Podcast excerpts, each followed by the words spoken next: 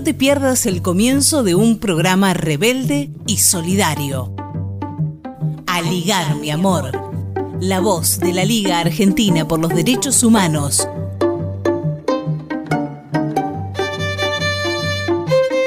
Bienvenidos, bienvenidas, bienvenides a la anteúltima emisión de Aligar mi amor, el programa de la Liga Argentina por los Derechos Humanos de este año. El capítulo 35 se pone en marcha. Soy Mariens Monzón y hasta las 14 compartiremos el aire junto a Nora Leguizamón en la producción, Olivia Rebusén, Paloma García, en la coordinación general Elisa Giordano, en redes y gráfica Clara López Pereira, en la locución artística Mariana Fossati, musicalizador y editor Gonzalo Beigveder y la tarea de la edición la comparten con Eugenia Santorum. Noé la tiene a cargo la técnica en territorio rebelde. Así comenzamos este Aligar mi amor de este 21 de noviembre. Una vez más, saludamos a esa antena federal latinoamericana que nos retransmite y replica en cada punto donde salimos. En la ciudad de Buenos Aires, en FM Riachuelo, Radio Sur, FM Ocupas, Radio H, Foro Argentino de Radios Comunitarias. En la provincia de Buenos Aires, en Bahía Blanca, de la Calle. Radio Líder en Luján, Estación Sur en La Plata, la Tusca en la localidad de Chepes, en La Rioja, y en La Rioja capital, el Tala Comunicación. En Huerta Grande, Radio Panamericana en Córdoba y la radio de la COPI Villanosa, quienes les mandamos nuestra solidaridad y nuestro abrazo fraterno. En Gualeguaychú, Entre Ríos, FM Inclusión, La Tosca Cooperativa en La Pampa, Cultura, y popular en Santa Fe. En Reconquista también en la provincia de Santa Fe, Radio Bicentenario. A todos ustedes les agradecemos por estar con nosotros cada, en cada programa compartiendo, retransmitiendo y replicando nuestras voces. Muchísimas gracias. Es momento de presentar el editorial en Aligar mi amor, a cargo de José Schulman.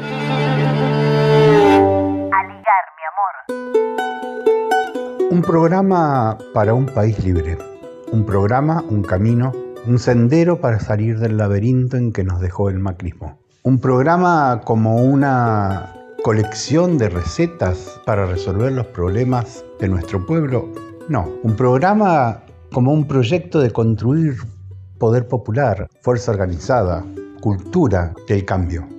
Un programa que recupere y recoja y potencie los programas con los cuales ha luchado el pueblo argentino. Programas históricos del movimiento obrero, de los partidos de izquierda, del movimiento de derechos humanos.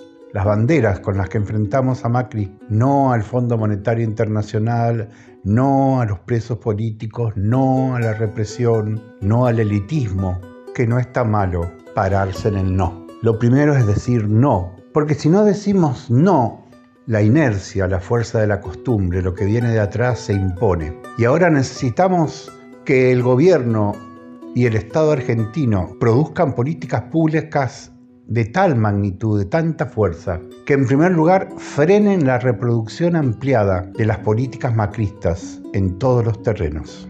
El Fondo para la Infancia de las Naciones Unidas, UNICEF Argentina, calculó en agosto que el deterioro de las condiciones de vida de la sociedad llevarán a que en un plazo de un año, de diciembre del 2019 a diciembre de 2020, la infancia argentina incremente la cantidad de niños y niñas y adolescentes pobres en una cifra extraordinariamente grande.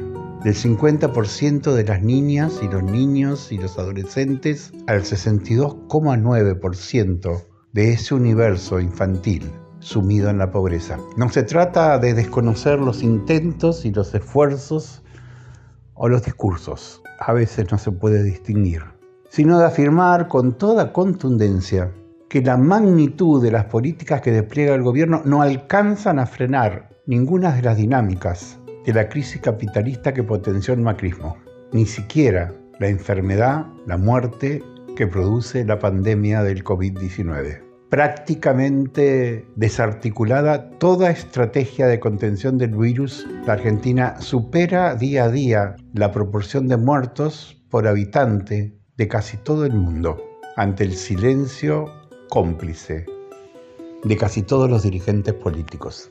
Un programa para terminar con la pobreza, con la dependencia, con la deuda externa, con la falta de vivienda, con la falta de salud.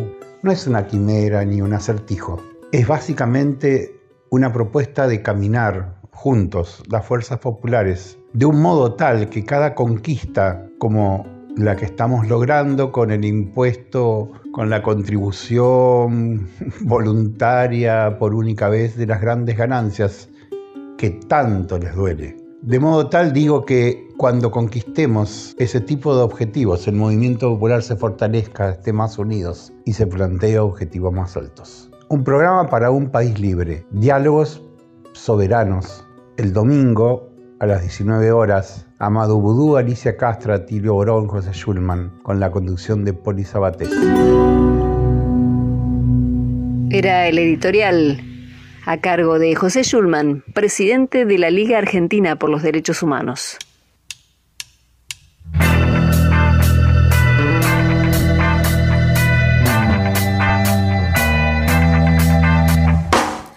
Los derechos humanos en nuestra región han sido violentados, transgredidos por los distintos gobiernos de tinte fascista que han gobernado nuestra región. Es muy importante tener la voz de los organismos de derechos humanos en los medios de comunicación. Poner en palabras y hacer un programa donde se expresen las voces de los oprimidos es un acto revolucionario en estos tiempos. Y descontar que este canal de comunicación, como viene haciendo la Liga hace más de 80 años, va a servir para la defensa de los derechos humanos generales y en particular para los de los sectores más vulnerables. Descarto que va a ser todo un golazo, ¿eh? Un beso muy muy grande, mucha suerte. Y nos seguiremos encontrando en las calles y en el éter. Chau, chau.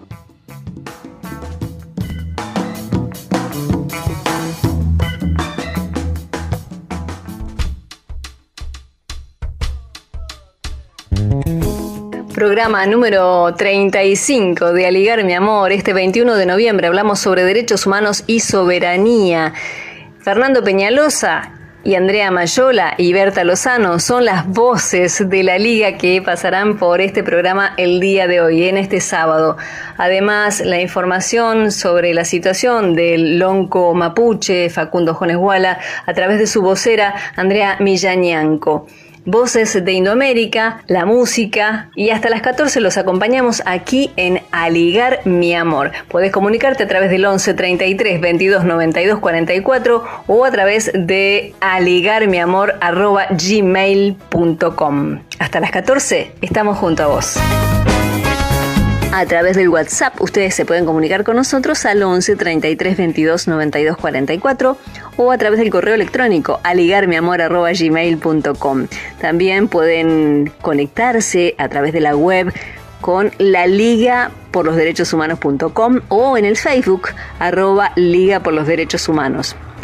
Quería comentarles que antes de finalizar el ciclo vamos a sortear un pase que es nada más y nada menos que la posibilidad de acceder gratuitamente a los libros de la editorial Acercándonos, gracias a la gestión de su responsable Fernando Roberto.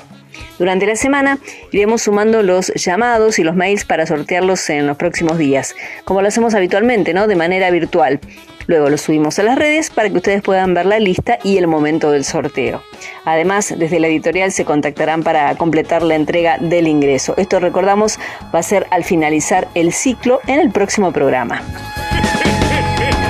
Una de las luchas permanentes en la historia de la Liga es la libertad de las y los presos políticos en todos los tiempos, desde hace 83 años. Como integrante de la Mesa de Organismos de Derechos Humanos, es una mesa nacional con 13 organismos de derechos humanos. Desde allí se articulan acciones en defensa y protección de los derechos humanos por la lucha histórica, por memoria, verdad y justicia, por la aparición con vida de los desaparecidos en democracia, así como la violencia institucional junto a las familias víctimas de tanto atropello integrantes y militantes de la Liga Argentina por los Derechos Humanos que expresan las políticas y acciones que desarrolla la Liga actualmente, hoy son las voces de la Liga. En este programa nos traen informes sobre la actividad en territorio de este espacio que es la organización más antigua de nuestro país. Desde la provincia de Mendoza, un integrante de la liga en esa provincia y a nivel nacional, es abogado. Él es Fernando Peñalosa. Y desde Salta, la militante del Partido Comunista Argentino e integrante de la Liga, Berta Lozano. Vamos a compartir estos testimonios. Bueno, hola, ¿qué tal? ¿Cómo están? Mi nombre es Fernando Peñalosa, soy eh, de Mendoza, eh, abogado. Y bueno, junto con varios compañeros más, eh, integramos la liga, la liga la regional Mendoza y obviamente la liga a nivel nacional. Hemos reconfigurado la liga a principios de este año con la visita de, de José Zulman acá a la provincia. Eh, históricamente la liga estuvo representada por, por el negro Ábalos, el negro nos dejó el año pasado, así que bueno, varios compañeros que ya veníamos con esta idea, eh, bueno, hemos dado un nuevo impulso, así que estamos trabajando, la agenda es común con, la agenda nacional, eh, hay una muy fuerte participación en lo que son temas eh, violencia institucional en, penitenciarías. Muchos de los compañeros que integran la liga tienen ya una militancia y una trayectoria en, el trabajo en, penitenciarías. Eh, y también estamos participando con la liga como querellantes en una de las causas en los procesos de lesa humanidad que se siguen en Mendoza, que es una de las más importantes, de las más grandes, en la que están involucrados eh, agentes eh, policiales que cumplían funciones en el D2 mendocino. Y bueno, hay una gran cantidad de víctimas, de testigos y bueno, algunos de, nuestros compañeros de la liga son también víctimas eh, en ese proceso, así que también lo estamos siguiendo con mucha expectativa, tenemos la ilusión de que eso el año que viene llegue a, llegue a juicio oral. Así que por ahí transitan los, los, temas, los dilemas, las inquietudes. Eh, y bueno, eh, estamos muy, muy agradecidos de la, posibilidad que desde la Liga Nacional se nos da de, formar parte de este espacio, eh, en el cual obviamente nos sentimos muy cómodos y bueno, esperamos poder seguir por varios años más. le dejo un fuerte abrazo, un fuerte saludo en nombre mío, en nombre de los compañeros acá de Mendoza y bueno, esperemos poder vernos pronto, poder eh, viajar a Buenos Aires o que ustedes vengan acá y vernos, comer un, buen asado, tomar un rico vino y también celebrar. Hasta luego.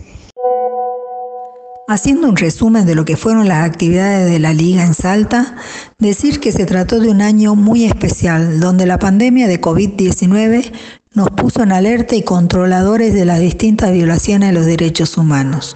Empezamos un año muy activo en cuanto a la tarea asumida a conformar la red humanitaria con los y las compañeras exiliadas de Bolivia.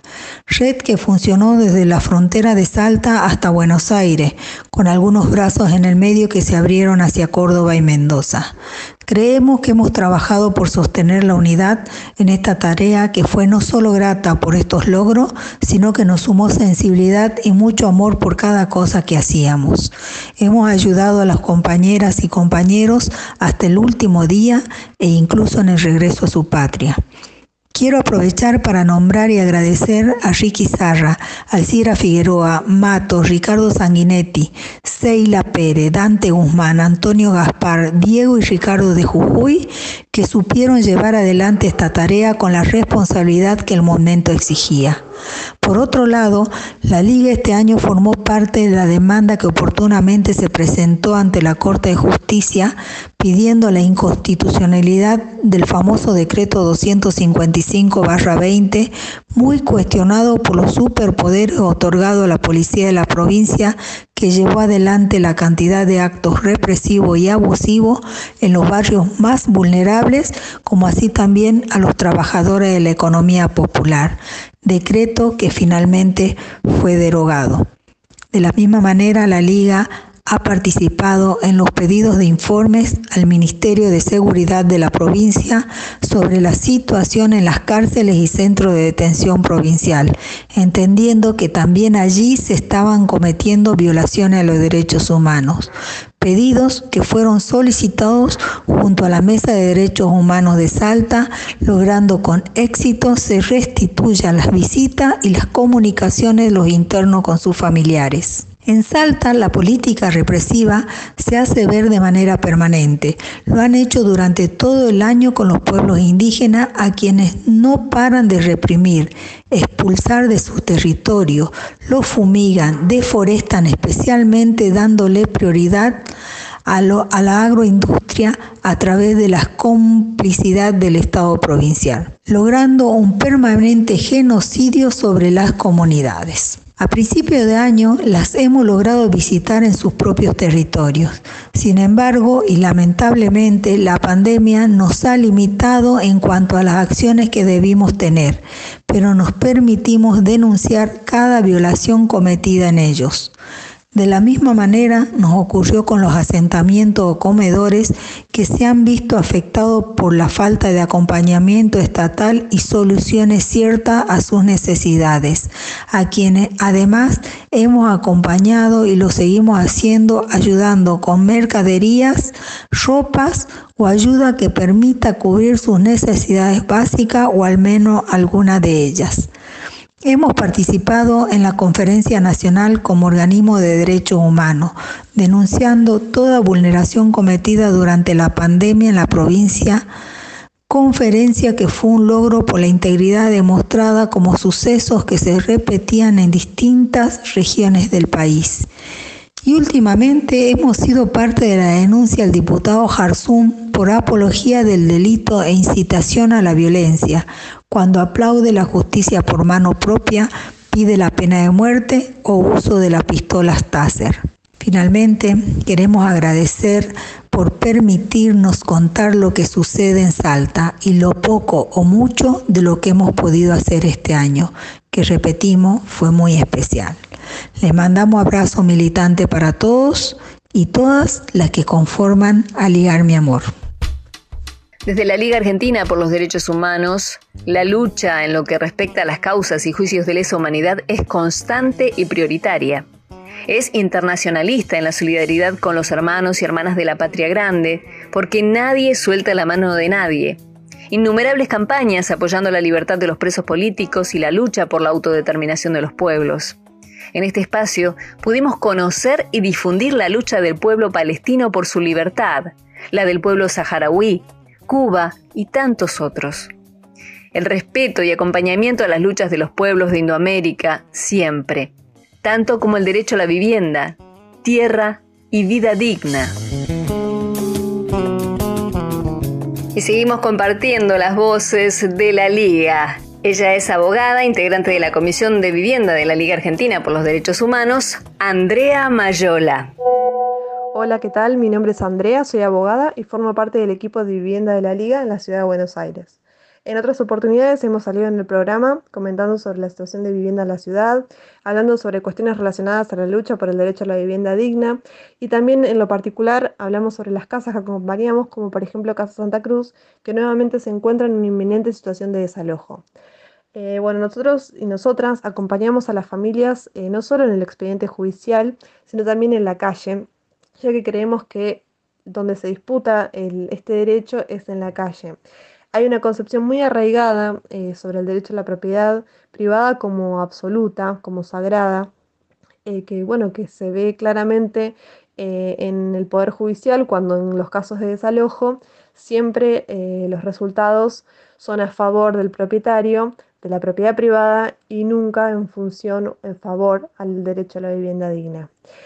Eh, bueno, este año fue particular para todos y todas. Eh, esta pandemia eh, obligó, em, o sea, fue una orden, una obligación quedarse en casa y bueno, y también hubo un decreto que continúa vigente suspendiendo todos los desalojos.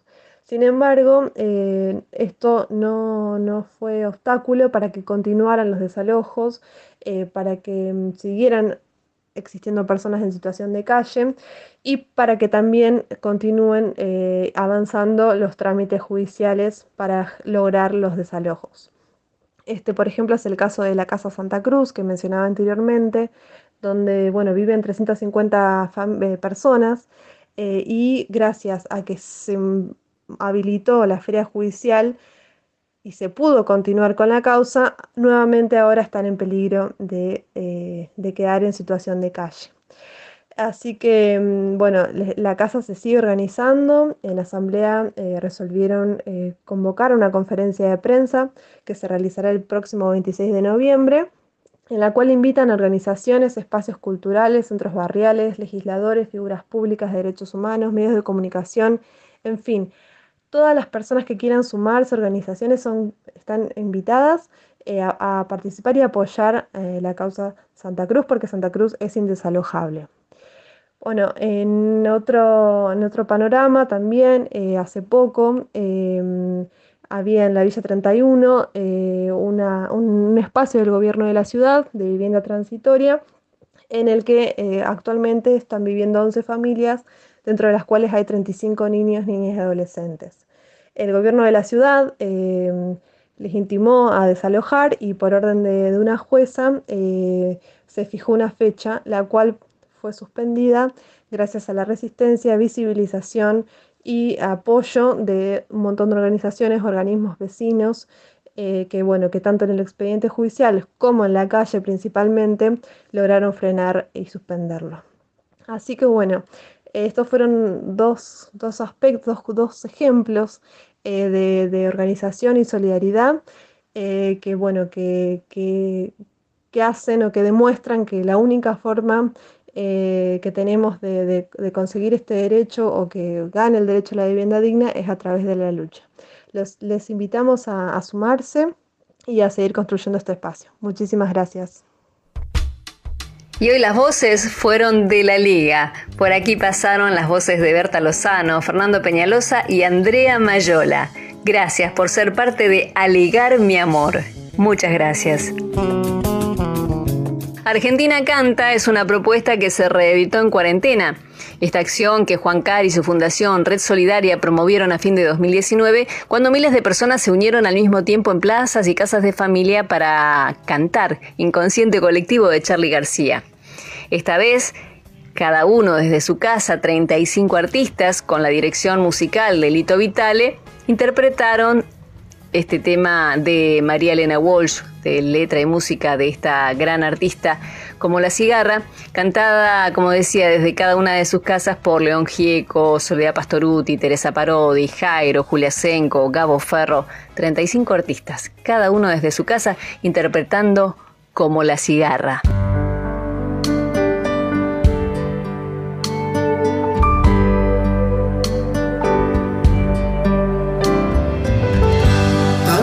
Veces me mataron, tantas veces me morí. Sin embargo estoy aquí resucitando. Gracias doy a la desgracia y a la mano con puñal. Porque me mató tan mal. Y seguí cantando. Cantando al sol como la cigarra. Después de un año bajo la tierra, igual que sobreviviente, que vuelve de la guerra. Tantas veces me borraron, tantas desaparecí. A mi propio entierro fui.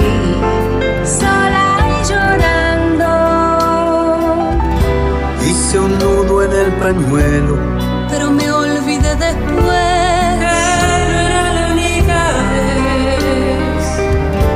Y seguí cantando. Cantando al sol como la cigarra.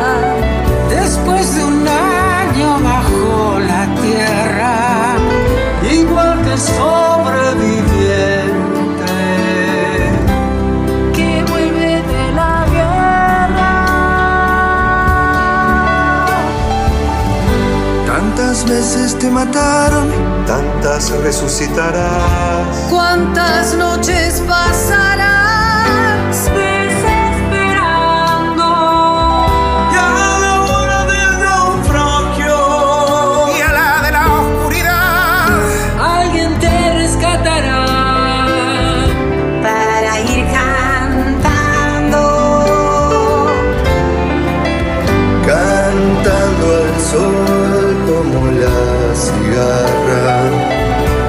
después de un año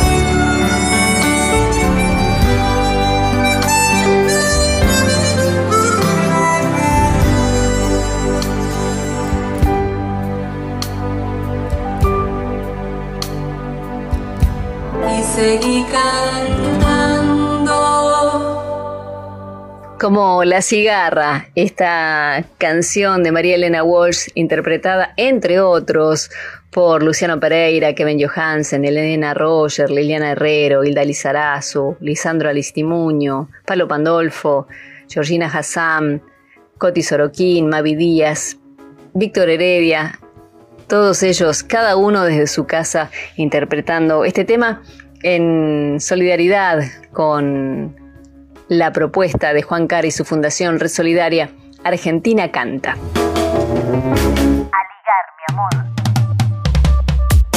Diálogos por un proyecto soberano. Después de seis encuentros inolvidables, donde pasaron compañeros como Milagro Sala, Julio Devido, Tania Caputo, Amado Budú, Walter Correa, Daniel Catalano, Dora Barranco, Atilio Borón, Fernando Borroni, Cintia García y una gran cantidad de imprescindibles, organizamos un encuentro en el que ya vamos subiendo la temperatura de nuestras apuestas para consolidar un discurso unificado, un proyecto político social integral. Nuestras ideas de país se reúnen en un encuentro programático en el Día de la Soberanía Nacional, retomando una fecha fundamental para nuestra patria como el recuerdo de la batalla de Vuelta de Obligado. El domingo 22 de noviembre nos encontramos a las 19 en un Facebook Live con Amado Budú desde lo económico social, Alicia Castro desde el contexto y las posibilidades internacionales y regionales, Atilio Borón desde la experiencia de las luchas anticoloniales, Daniel Catalano, la mirada de las y los trabajadores sobre el país que queremos, y José Ernesto Schulman desde la mirada de los derechos humanos, conducido por la joven periodista comunicadora social y delegada sindical Poli Sabatés. La vida primero, la patria contra el colonialismo. De eso se tratan nuestros diálogos. Domingo 22 de noviembre a las 19 por el Facebook de la Liga. Diálogos por un proyecto soberano. Un programa para un país libre como un sendero que nos saque del laberinto. Y como un modo propio de caminar, de modo que cada paso no solo conquiste un pedacito de cielo, sino que nos haga más fuertes. Un camino que es un proyecto, un programa que es un camino. La vida, lo humano, lo justo primero, hasta que todos los derechos sean para todos. Alicia Castro, Amado Budú, Atilio Borón, José Schulman, Estano Castalano. La conducción de Poli Sabatés. Domingo, 22 de noviembre, 19 horas. Aligar, mi amor, es unir y abrazar la libertad. Andrea Millañanco, vocera y compañera del Lonco Mapuche Facundo Jones Guala, nos brinda testimonio sobre la situación del Lonco. En medio de innumerables irregularidades y perseguido políticamente durante el gobierno de Macri en Argentina, Jones Guala fue extraditado a Chile en diciembre de 2017 por orden del juez federal Gustavo Villanueva. En 2018, el Lonco fue condenado en el país trasandino a nueve años de prisión, acusado del incendio del Fundo Piso Pisué y por tenencia de armas caseras, en medio de irregularidades en la causa. Actualmente se encuentra en la cárcel chilena de Temuco. Está prevista su libertad a mediados de 2021, de acuerdo con lo que establece la justicia chilena. La Liga acompaña los reclamos por la libertad del Lonco y la vuelta a su territorio donde se encuentra su familia. Mai Mai Compuche, Mai Mai Compuwenui, inche Andrea Michañanco Pinguen, Tañi Wenku Facundo Yoneshuala Pingay, Fei Lonco Curamapumo, Tañi Love Pulof en Resistencia del Departamento de Cusamen. Buenos días a todos. Em, yo soy Andrea Michañanco, compañera de Erlonco Facundo Yoneshuala y parte de Pulof en Resistencia del Departamento de Cusamen que se encuentra en Puelmapu, territorio mapuche, actualmente denominado eh, en la provincia de Chubut, en el departamento de Cusamen. En cuanto a la demanda de, del territorio mapuche, aquí en estos últimos años, en el 2015, hay un cambio de paradigma de cómo el pueblo mapuche se posiciona ante este reclamo ancestral ante el derecho de nuestras tierras que fueron usurpadas y ocupadas por un Estado argentino. Y eso hace eh, un cambio tanto a nivel pueblo, aquí en el pueblo Mapo, de conciencia identitaria eh, en diferentes partes. Y se intensifica la represión por parte del Estado argentino, pero así también el pueblo mapuche se, empieza a sentir fortalecido para poder asumir los costos de la represión. Y esto viene de la mano del impulso de, un proyecto político que se da en el Coloso en Resistencia del Departamento de Cusamen. No solamente se habla de recuperar eh, dos cuadros, los cuales han sido recuperados efectivamente por la acción directa, que es lo que proponemos, y dejar de mendigar, dejar de mandar papeles a, a todas las instituciones había por haber, como lo han hecho nuestros abuelos, y muchísimas comunidades se han quedado olvidados en los cajones y entendiendo de que esta es la forma real y efectiva de hacer nuestros derechos valer. Y desde ahí, con esta con este proyecto político y de cómo asumimos nuestra identidad y, cómo nos posicionamos en contra de, del Estado opresor.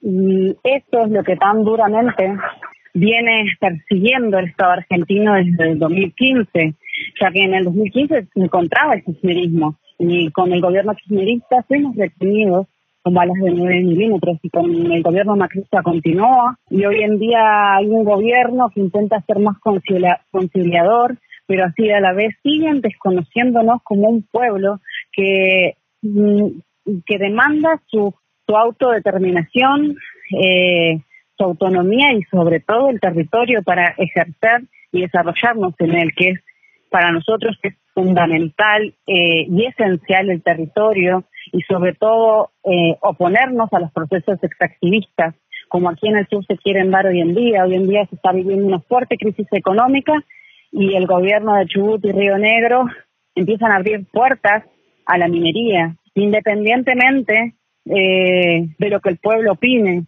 independientemente de, la voluntad de las comunidades que habitan los territorios y como siempre usando su, su política sucia de querer comprar voluntades, de, de la represión, de, del hostigamiento a las principales voces que se levantan en estos procesos.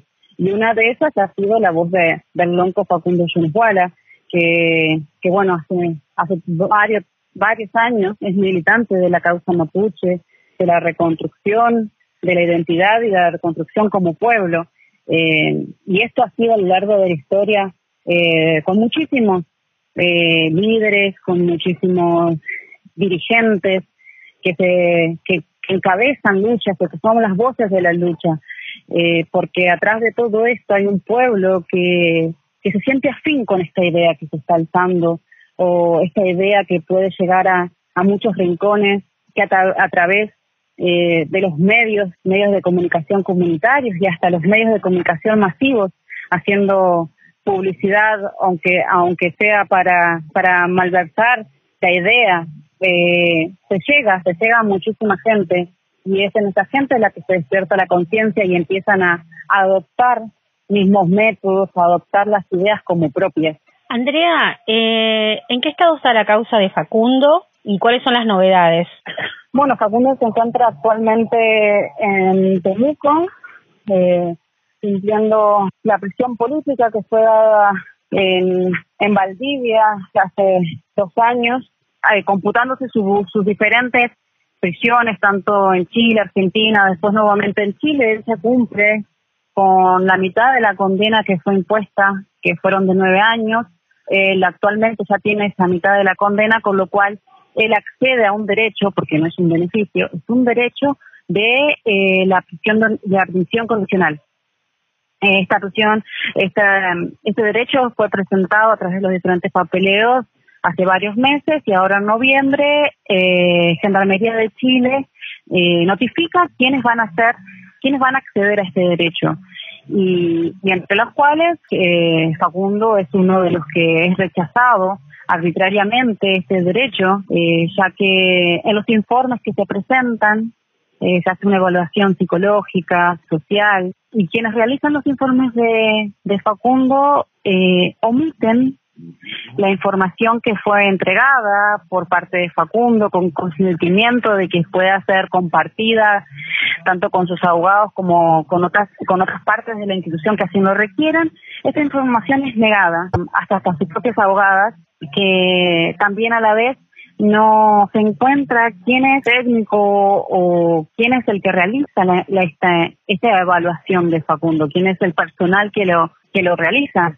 Entonces nos encontramos con una situación nuevamente donde se hay trabas, donde hay mala intención por parte de Gendarmería para en cuanto la libertad condicional de Facundo. Sabemos que esto tiene que ver con una cuestión política que es innegable, así que luego de esta negación a su a su prisión condicional, eh, las abogadas presentaron una apelación, ya que se está negando el derecho a la información y a saber quién es el profesional que, que realizó esta entrevista que debería ser evaluada ante, ante Gendarmería de Chile y así realmente que se pueda dar esta, esta, esta, esta prisión condicional que, que es un derecho y él está con todos los términos y condiciones para poder acceder al, a tal, ¿no? Eh, muchas gracias Andrea, gracias por tu tiempo, por este espacio y seguramente vamos a seguir en contacto hasta que por fin y de una vez por todas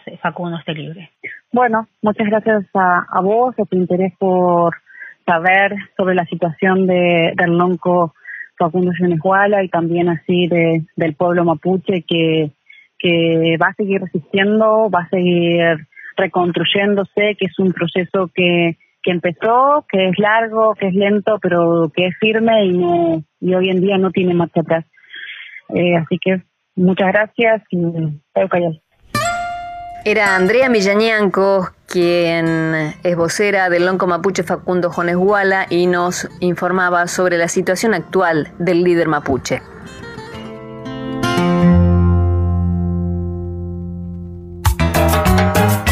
Mi amor, el programa de la Liga Argentina por los Derechos Humanos, no solo se emite los sábados a las 12 por AM740 Radio Rebelde. Podés escucharlo también por YouTube y Spotify y seguirnos en Facebook y Twitter cuando quieras. Seguinos en las redes como Aligar mi amor para comentar y compartir los informes y las notas. Acordate, Aligar mi amor.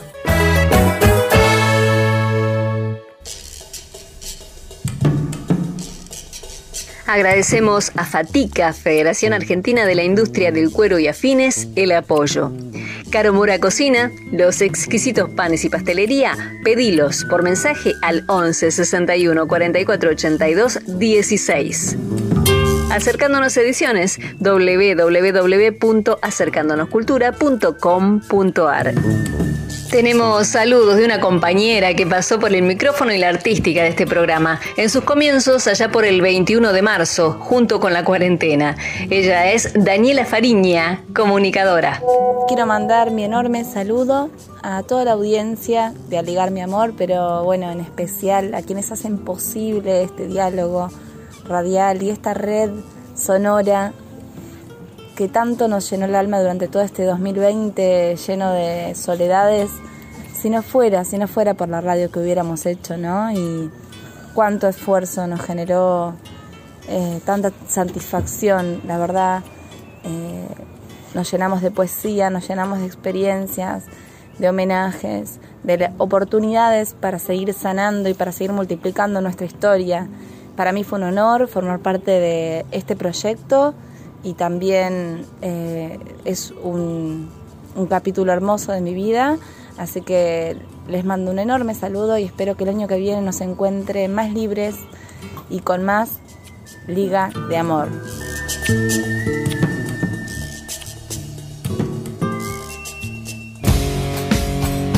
A ligar, mi amor, luchamos por la libertad de la patria grande.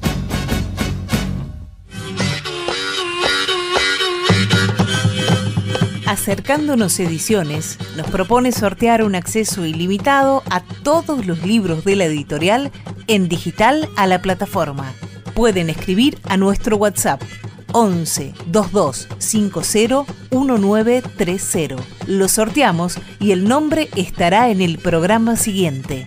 Gracias a Movimiento Cultural Acercándonos. Encontranos en www.acercándonoscultura.com.ar y en nuestras redes sociales. Federación Argentina de Trabajadores de la Industria del Cuero y Afines, Fatica, Walter Correa, secretario general, siempre junto a los trabajadores del cuero.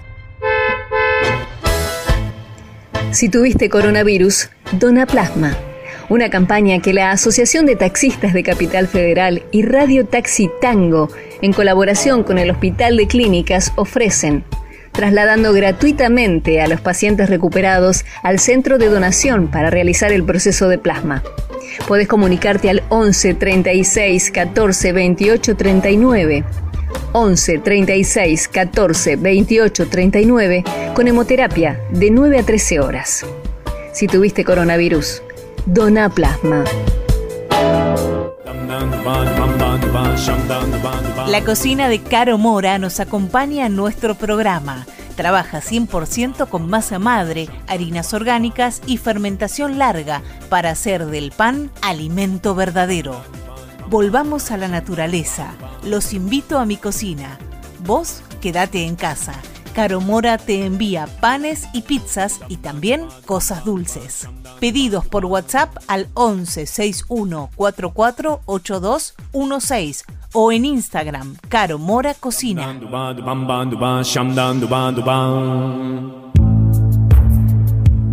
A ligar, mi amor. Unir, enlazar, abrazar y todo para todes.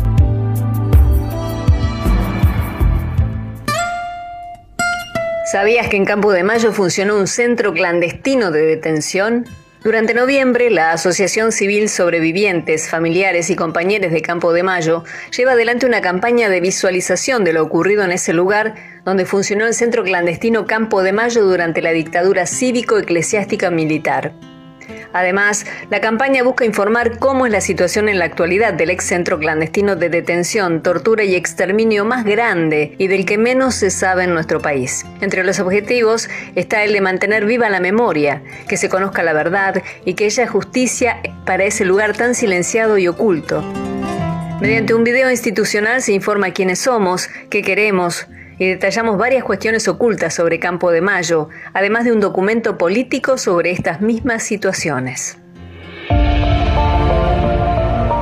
¿Sabías que por los centros clandestinos de detención, tortura y exterminio que funcionaron en Campo de Mayo en la última dictadura militar, pasaron más de 7.000 personas? Asociación de Sobrevivientes, Familiares, Compañeras y Compañeros de Campo de Mayo. ¿Sabías que toda la guarnición de Campo de Mayo es prueba de delitos de lesa humanidad? Asociación de Sobrevivientes, Familiares, Compañeras y Compañeros de Campo de Mayo. ¿Sabía usted que el negrito Avellaneda y yo estuvimos secuestrados en el campito Campo de Mayo, donde hubo 7.000 desaparecidos? Asociación de Sobrevivientes, Familiares, Compañeras y Compañeros de Campo de Mayo.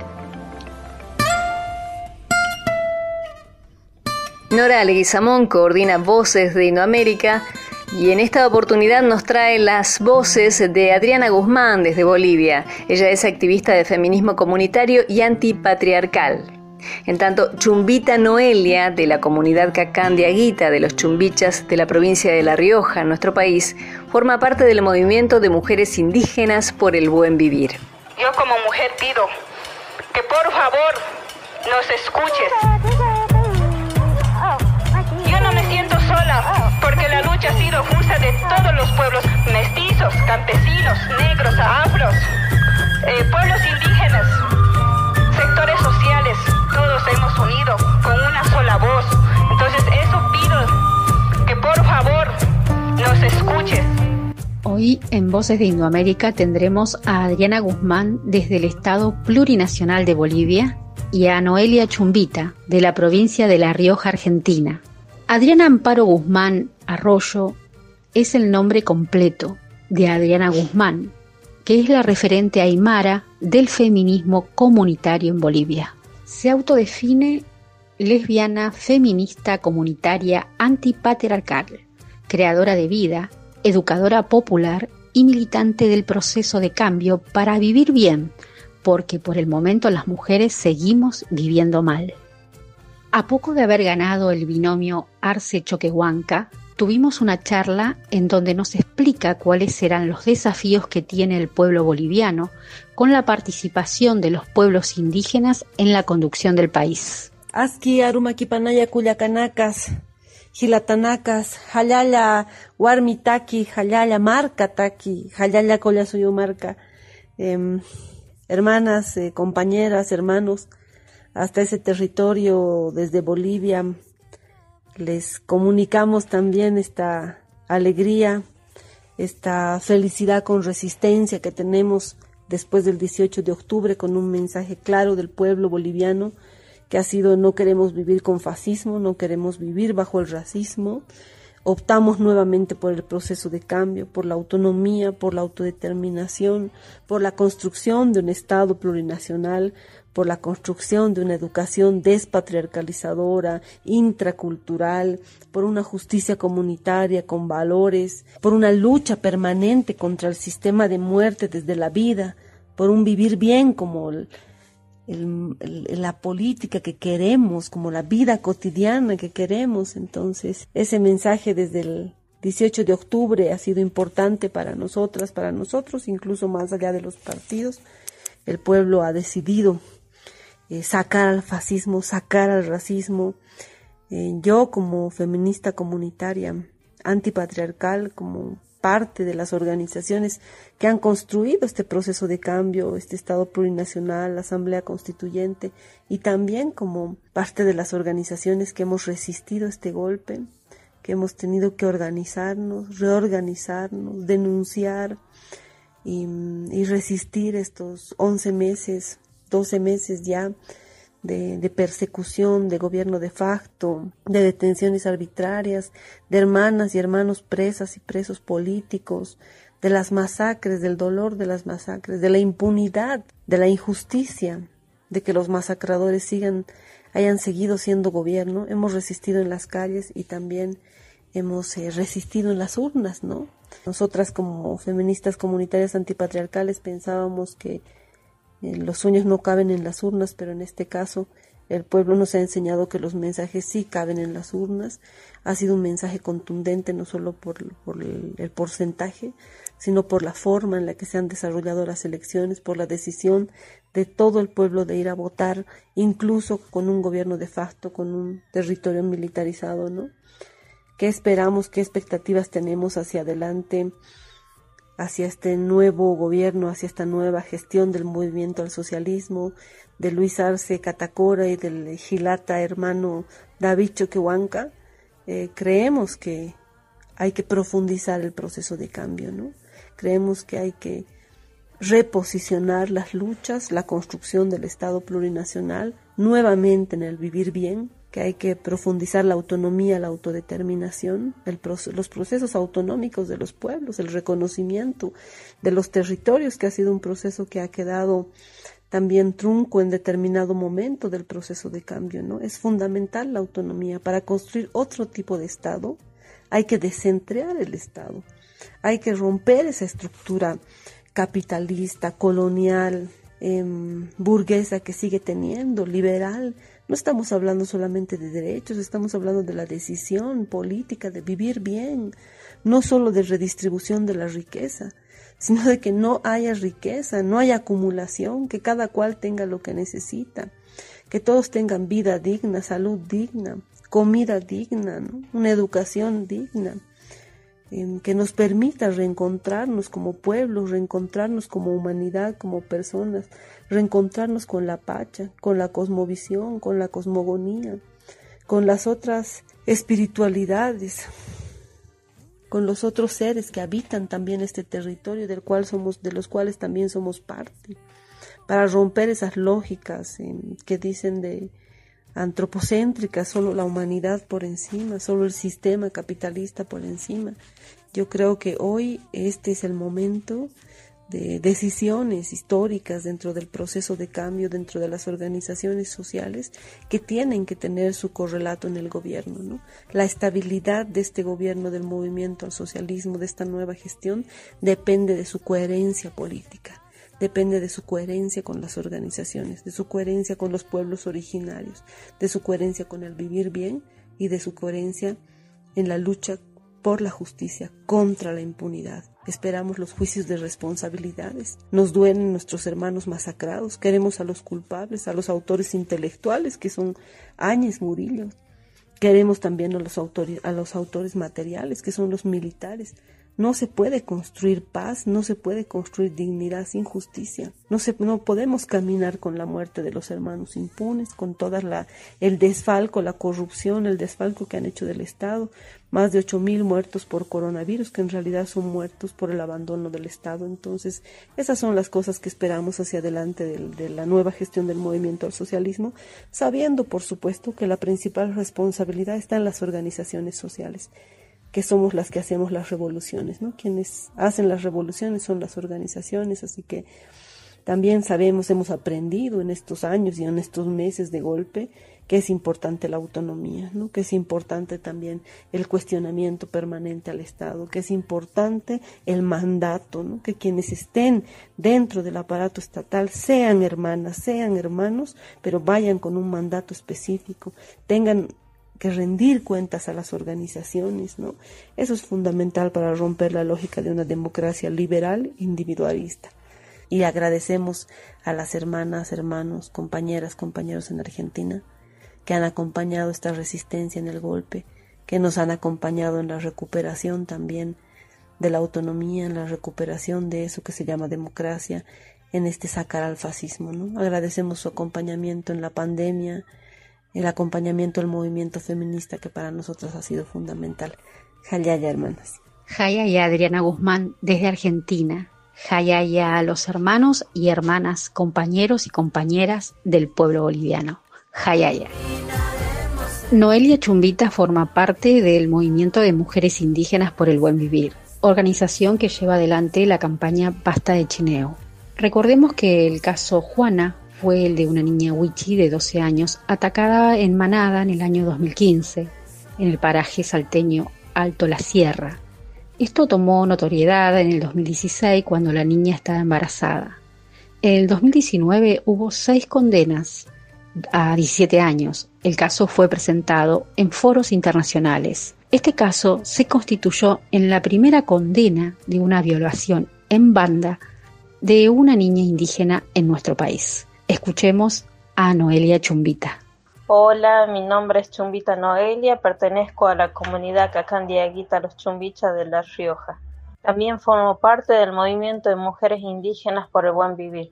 El chineo es la denominación a la violación, a la práctica sexista y machista que llevan adelante los criollos adinerados con cierto estatus social. Esto lo realizan hacia nuestras niñas indígenas, las eligen a modo de rito iniciático de la sexualidad. Esto es posible por la impunidad que se disfraza de costumbre cultural. Se lleva a cabo generalmente en las provincias del norte de la Argentina. Desde el movimiento de mujeres indígenas por el buen vivir, denunciamos que no es cultura, que es un crimen y queremos que se termine. Es por eso que iniciamos nuestra campaña Basta de Chineo contra esta atroz práctica aberrante.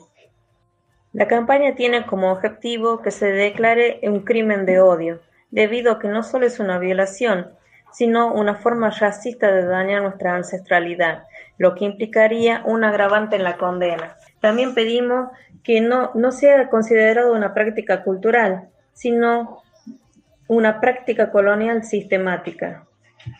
Otro de los puntos fundamentales también de nuestra campaña es que se declare imprescriptible, como así también que se responsabilice e inhabilite a trabajar en los territorios indígenas a las empresas que tengan entre sus empleados a machos violadores. Necesitamos que se termine con el chineo. No queremos más niñas y mujeres indígenas violadas y asesinadas. Sobre la soberanía de los cuerpos territorios, que la impunidad no se disfrace de costumbre y la costumbre no se transforme en indiferencia. Fue Noelia Chumbita en Voces de Indoamérica. Hay un enorme desafío, enfrentar la alianza que tiene el capitalismo con el patriarcado. Solo con organización y solidaridad podemos hacerlo. Fue Voces de Indoamérica.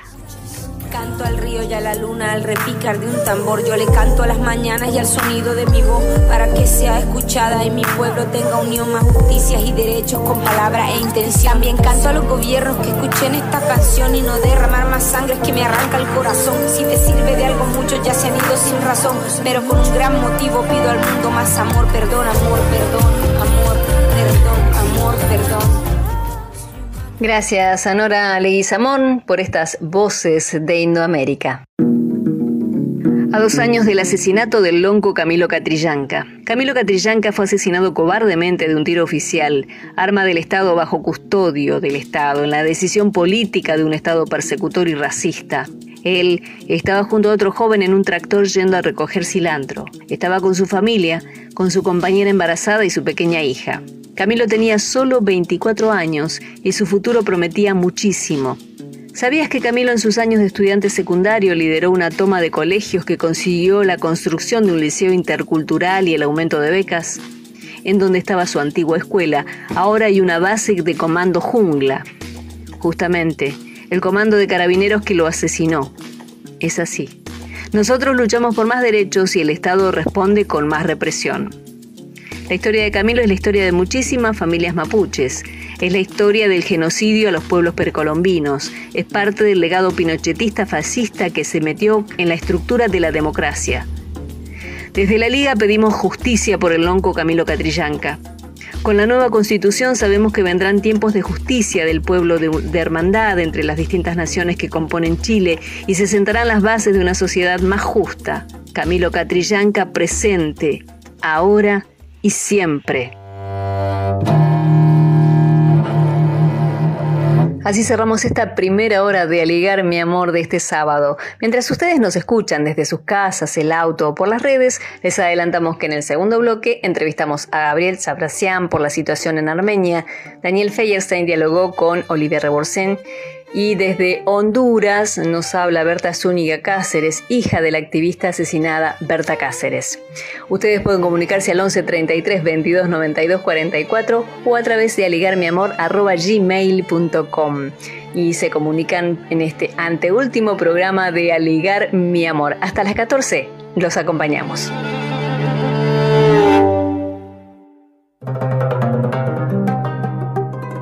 Aligar mi amor con dignidad rebelde por un mundo mejor.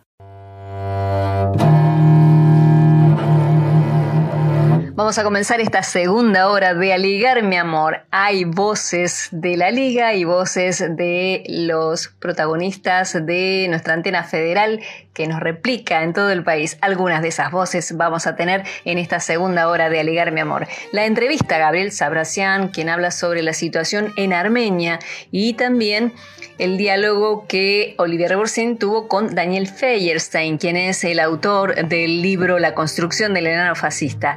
Estas y otras propuestas también en esta segunda hora de Aligar mi amor. Hasta las 14 los acompañamos. Recuerden que antes de finalizar el ciclo vamos a sortear un acceso gratuito a los libros de la editorial Acercándonos, gracias a la gestión de su responsable Fernando Roperto. Durante la semana vamos sumando los llamados, mails para sortearlos en los próximos días. Como lo hacemos habitualmente de manera virtual, luego lo vamos subiendo a las redes para que puedan ver la lista y el momento del sorteo. Además, desde la editorial se van a contactar para completar la entrega del ingreso.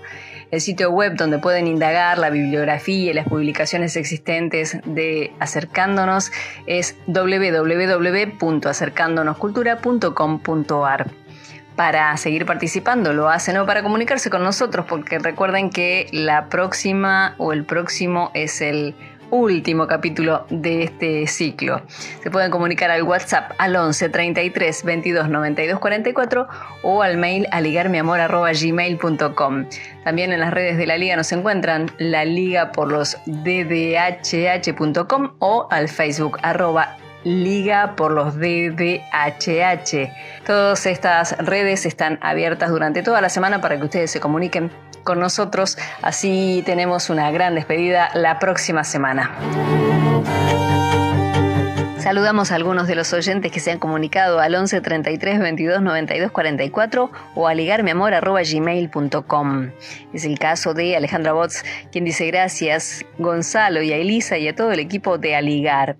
Graciela Pacot desde Santa Fe, Rosa Herrero, Sabrina de la Liga, Alba de Santa Fe, quien dice, los organismos de derechos humanos de Santa Fe hemos solicitado entrevista al intendente por tema salud. Excelente entrevista al doctor Jorge Cohen, docente de la Universidad Nacional de Rosario. Esto con respecto al programa del sábado pasado, donde tratamos el tema derecho a la salud y derecho a la comunicación. Carolina dice voces necesarias en uno de sus mensajes. Iris Avellaneda dice la magia del programa, la nota del doctor de Rosario y Olivier, los quiero mucho, siempre en esta liga querida. Muchísimas gracias a todos y a todas por comunicarse al 11 33 22 92 44 o a ligarmiamor@gmail.com. Agradecemos los mensajes que nos llegan de las radios que nos transmitieron estos meses. Leo Núñez dice, solo felicitarlos por el excelente trabajo, felicidades y que sigamos compartiendo. FM Ocupas 88.3. Está eternamente agradecido por los aportes brindados. Gracias, gracias a vos, Leo. También vamos a compartir con ustedes los eh, testimonios, los audios, los saludos de Pablo Antonini, que es integrante de Radio Estación Sur de La Plata y presidente del Foro Argentino de Radios Comunitarias. Luego el de Fátima Rashid, que es miembro de la Federación de Entidades Argentino-Palestinas, y de Germán Romano, de Jóvenes con Palestina, y el periódico Virginia Volten. Estos son los audios que vamos a compartir con ustedes.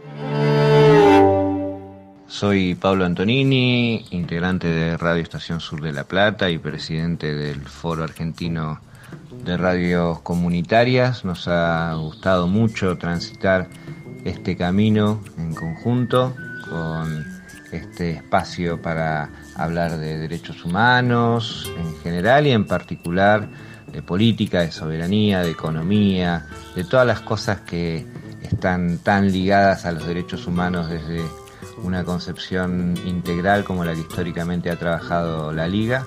Un gustazo haber compartido este camino, tanto desde la radio como desde la red de radios que, que integramos y nos reencontraremos, espero, la próxima temporada.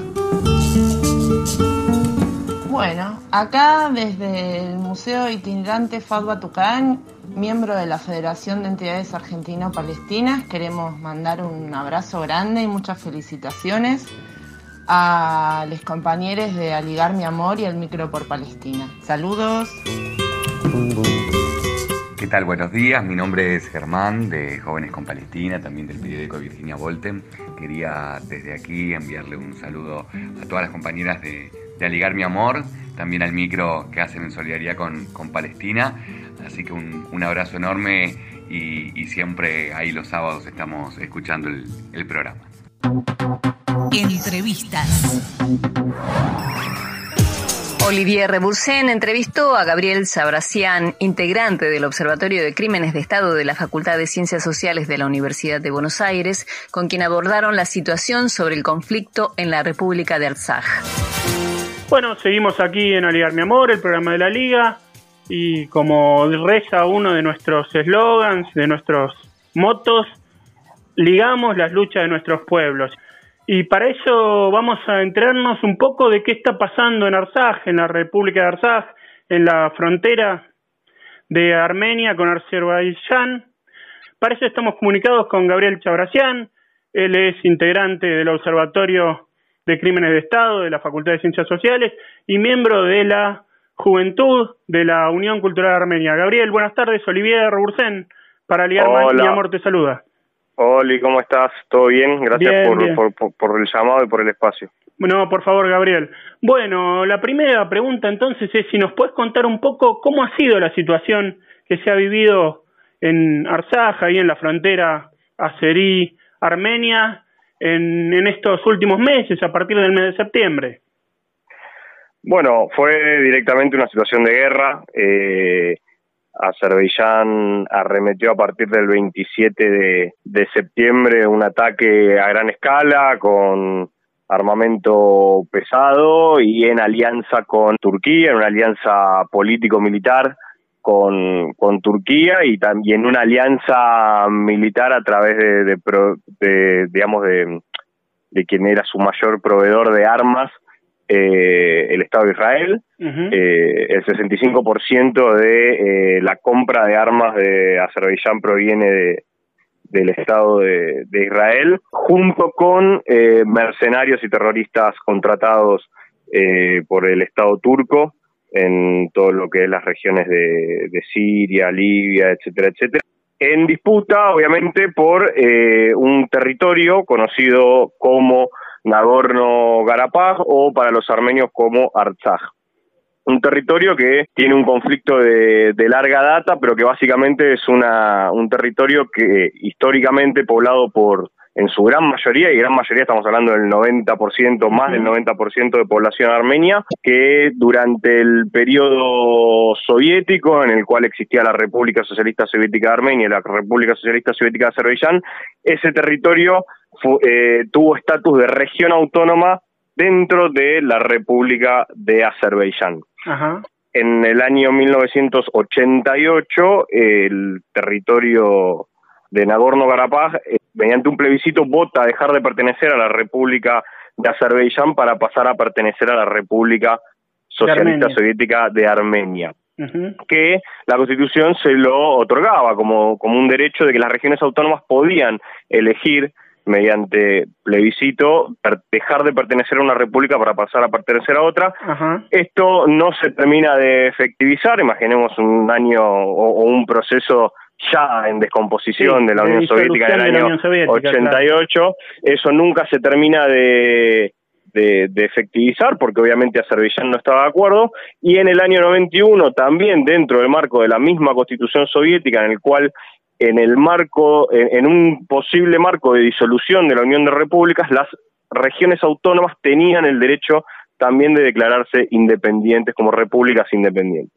Azerbaiyán se declara independiente de la Unión Soviética en el 91, Armenia hace lo mismo y la República de Artsaj hace lo mismo, considerándose y declarándose república a través de un plebiscito, pero que la comunidad internacional reconoció a las 15 repúblicas, digamos, que se estaban independizando como repúblicas, pero no reconoció a la República de Artsaj. Hoy la República de Artsaj es una república de alguna manera de facto que no está reconocida por la comunidad internacional como tal, y a partir del año 91 en esa situación se desarrolla una guerra entre Armenia y Azerbaiyán por este territorio que finaliza en el año 90 en el, año 94 con un cese del fuego en el cual no se termina de resolver el conflicto de fondo y queda de alguna manera en, en stand-by. Esa situación permaneció de esta manera, con situaciones de mayor tensión, menor tensión, pero que a partir del 27 de septiembre Azerbaiyán decidió avanzar sobre territorio de, la, de lo que es considerado como la República de Artsaj y territorios aledaños, digamos, ¿no? Eh, que finalizó hace algunos días, después de 44 días, con una derrota militar de lo que es el ejército de Artsaj y el ejército de Armenia, y con una entrega de tierras, digamos, que deben pasar a manos eh, azeríes en estos días y que están haciendo ahora todo el traspaso con la veeduría, de alguna manera, de tropas de paz de eh, la Federación Rusa. Vos mencionabas la, intervención rusa y también mencionaste el grupo de Minsk, que en un artículo que has publicado hace relativamente poco para revista Spoiler de la Facultad de Ciencias Sociales, contás que son las grandes potencias las que tienen la definición, en definitiva, Estados Unidos, Rusia, Francia y no me acuerdo si alguna otra, y que esto, sin lugar a dudas, complica toda la situación geopolítica en la región, de por sí bastante efervescente históricamente por los recursos eh, naturales, por eh, los intereses de las grandes potencias capitalistas e imperialistas en la región, ¿no es cierto? obviamente, esto no se puede pensar, eh, o este conflicto no se puede pensar si uno no lo pone en un contexto un poco más amplio que tiene que ver con la situación política y militar dentro de la región, en su disputa histórica, digamos, de entre Turquía y Rusia y Turquía como eh, parte de, la OTAN y Turquía como un representante de Occidente en esa zona, pero que además también eh, tiene su, su propio partido en esa zona, digamos, ¿no? Hoy una Turquía que interviene en Siria, que interviene en Libia, que interviene en Chipre. Mantener el statu eh, quo, ¿no? Con el poder asería ahí, digamos, para que no, no se altere la relación de fuerzas en la zona.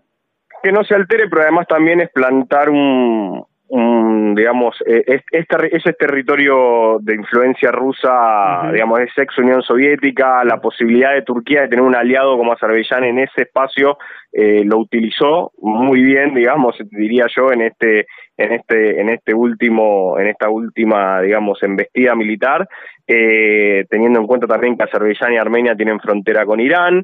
Hay como un mapa político y geopolítico interesante que también tiene que ver un poco toda esta situación en cuál fue y es el rol de Armenia como aliada incondicional de Rusia y que eso no se vio plasmado en los últimos años. Hay una situación política interna también en Armenia compleja.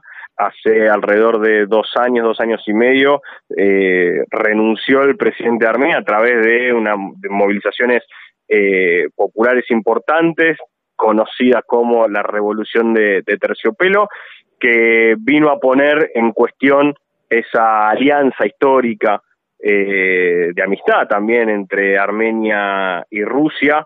De alguna manera podemos decir que se, empezó a coquetear un poco más con, con Occidente y todo ese tipo de situaciones también fueron llevando a esta situación actual en la cual, digamos, si hemos aprendido algo, eh, no solo los armenios, sino quienes tengamos perspectiva de crear un mundo mejor, de que en Occidente o en el imperialismo occidental, como decía el Che, no se puede confiar ni un tantito así, y eh, quienes vinieron a salvar las papas una vez más al pueblo armenio fueron los rusos en este caso y eh, Occidente con su aliado de Turquía siempre fue el, el, gran traidor de alguna manera en la historia del pueblo armenio para los armenios, ¿no? También reconocer de que se luchó contra sí, una alianza muy permanente con las potencias, ¿no? Claro. Y, y, en alianza se luchó contra dos ejércitos, contra un Estado que provee tecnología de último modelo, contra mercenarios, terroristas, financiación, digamos, ¿no? Bien, Gabriel, para ir cerrando la nota, dos preguntas te las hago juntas, así puedes explayarte.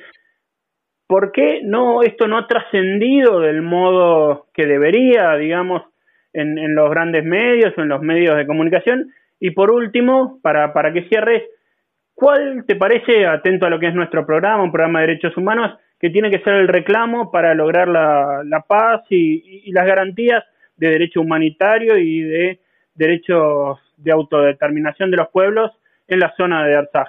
Sí, yo creo que no ha aparecido esto en los grandes medios, son un parámetro algo extraño, ¿no? Como para medir a veces eh, qué se dice y qué no se dice y cuál es la importancia sobre lo que se publica y sobre lo que no. Hay una realidad que hay una comunidad armenia internacional importante, hay diáspora, pero Armenia eh, realmente digo creo que no, no no está dentro de los intereses de las grandes cadenas eh, o de los grandes multimedios, digamos de lo que deje de lo que suceda o lo que deje o lo que deje suceder ahí.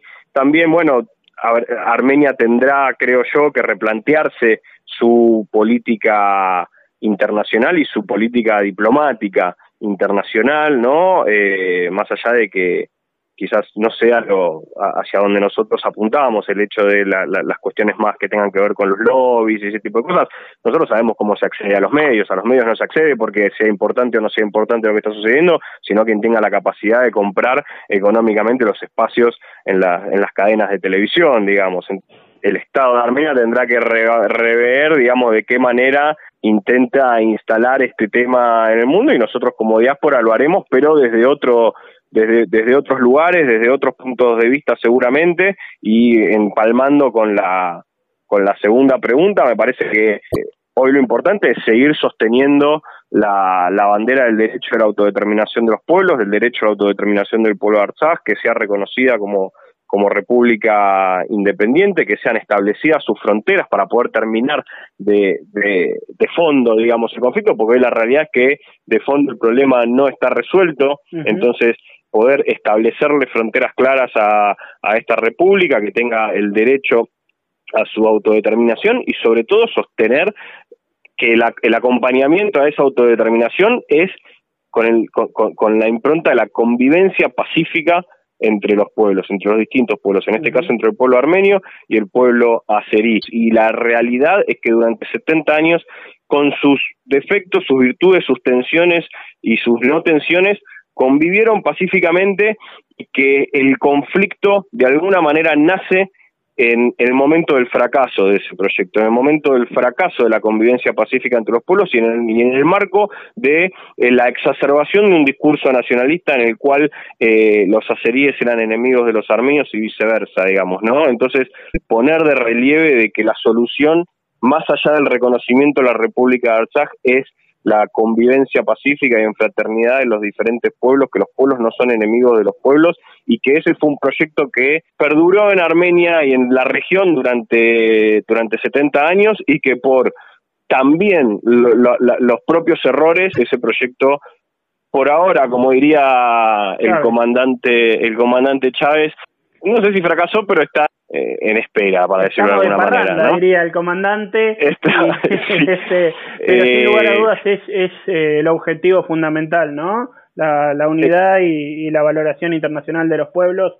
Este, y que toda experiencia debe ser, si hubo errores, reformulada, pero con ese mismo plan. Gabriel Chabracián, eh, integrante de la Juventud de la Unión Cultural Armenia, miembro del Observatorio de Crímenes de Estado de la Facultad de Ciencias Sociales, compañero de toda la vida, te agradecemos mucho esta comunicación con Aligar Mi Amor. No, un agradecimiento a ustedes, a la liga, que siempre está también levantando y en, una en una en una relación histórica que tenemos entre la liga y la y la Unión Cultural Armenia, siempre sabemos que contamos con, con este espacio, que contamos con la liga, que contamos con los compañeros y las compañeras de la liga. El agradecimiento es nuestro hacia hacia ustedes de saber que que contamos con, con un espacio que, que, como decimos nosotros, ¿no? que entiende de la misma manera que la causa de los pueblos es, es una sola. Así que nada, agradecerles a ustedes más que nada. Era la entrevista a Gabriel Sabracián, miembro de la Juventud de la Unión Cultural Armenia, integrante del Observatorio de Crímenes de Estado de la Facultad de Ciencias Sociales de la Universidad de Buenos Aires. Diálogos por un proyecto soberano, retomando una fecha fundamental para nuestra patria como el recuerdo de la batalla de la Vuelta de Obligado. Este domingo a las 19 en el Facebook Live con Amado Vudú desde lo económico social, Alicia Castro desde el contexto y las posibilidades internacionales y regionales, Atilio Borón desde la experiencia de las luchas anticoloniales, Daniel Catalano, la mirada de las y los trabajadores sobre el país que queremos. Y José Ernesto Schulman desde la mirada de los derechos humanos, conducido por la joven periodista comunicadora social y delegada sindical Poli Sabatés arroba la liga por los ddhh.com y lo escuchas por el Facebook de nuestro programa y por AM740 Radio Rebelde, nuestra casa solidaria siempre.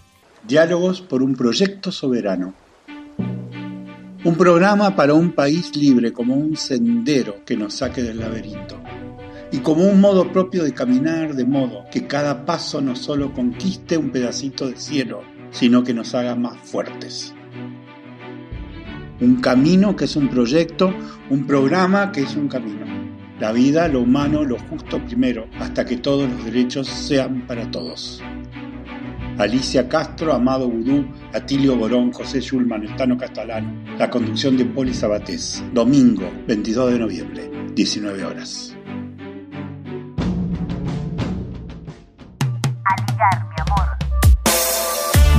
Es momento de la música, de la mano de Resistencia Suburbana, una banda de reggae que nació en el partido de San Martín allá por 1993. Se refieren a la OTAN, esta organización del Tratado del Atlántico Norte que nació un poco antes, en 1949, y que sigue vigente y haciendo de las suyas en los rincones del mundo y no haciendo todo el bien que quisiéramos. Vamos a escuchar entonces a esta banda interpretando OTAN, Resistencia Suburbana.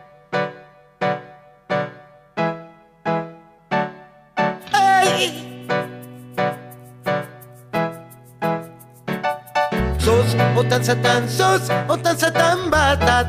Hoy sos otan satan sos otan satan batat. Hoy sos otan satan sos otan satan batat. Hoy sos otan satan sos otan satan batat. Hoy otan satan para de matar. La ley de Dios debes respetar. Los niños del mundo te agradecerán si dejas de usar tu fuerza militar. Fuerza porque sí, fuerza vana. Hoy, muerte porque sí, muerte vana. Hoy, sos otan satan, sos otan satan bata. Sos otan satan, sos otan satan bata. El mundo no precisa de tus servicios, parece que matar es tu único vicio. Lo Vietnam, lo hiciste en Malvinas y también en Irak. Lo haces porque sí, fuerza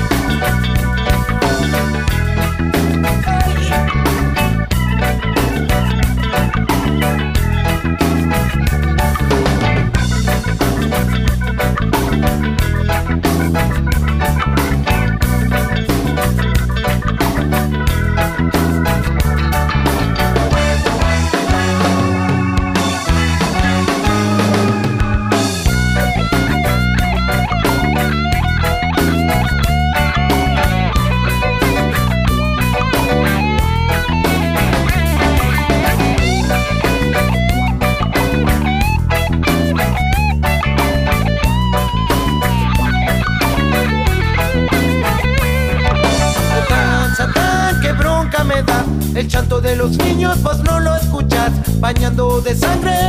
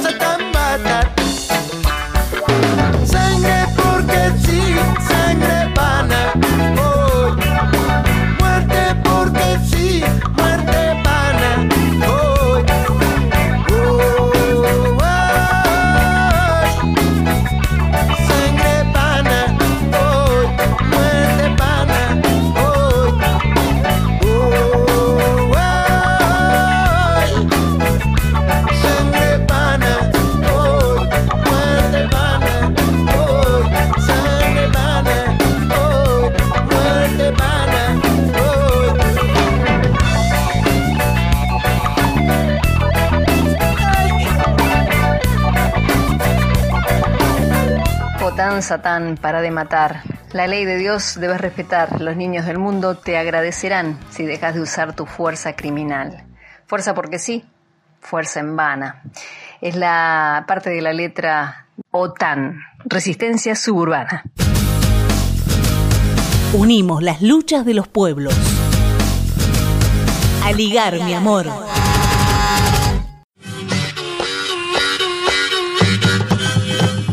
Acercándonos Ediciones nos propone sortear un acceso ilimitado a todos los libros de la editorial en digital a la plataforma. Pueden escribir a nuestro WhatsApp 11 22 50 1930. Lo sorteamos y el nombre estará en el programa siguiente. Gracias a Movimiento Cultural Acercándonos. Encontranos en www.acercándonoscultura.com.ar y en nuestras redes sociales. Federación Argentina de Trabajadores de la Industria del Cuero y Afines. Fatica. Walter Correa, secretario general. Siempre junto a los trabajadores del cuero. Si tuviste coronavirus, dona plasma. Una campaña que la Asociación de Taxistas de Capital Federal y Radio Taxi Tango, en colaboración con el Hospital de Clínicas, ofrecen trasladando gratuitamente a los pacientes recuperados al centro de donación para realizar el proceso de plasma. Puedes comunicarte al 11 36 14 28 39. 11 36 14 28 39 con hemoterapia de 9 a 13 horas. Si tuviste coronavirus, dona plasma. La cocina de Caro Mora nos acompaña en nuestro programa. Trabaja 100% con masa madre, harinas orgánicas y fermentación larga para hacer del pan alimento verdadero. Volvamos a la naturaleza. Los invito a mi cocina. Vos quédate en casa. Caro Mora te envía panes y pizzas y también cosas dulces. Pedidos por WhatsApp al 11 61 44 8216 o en Instagram Caro Mora Cocina.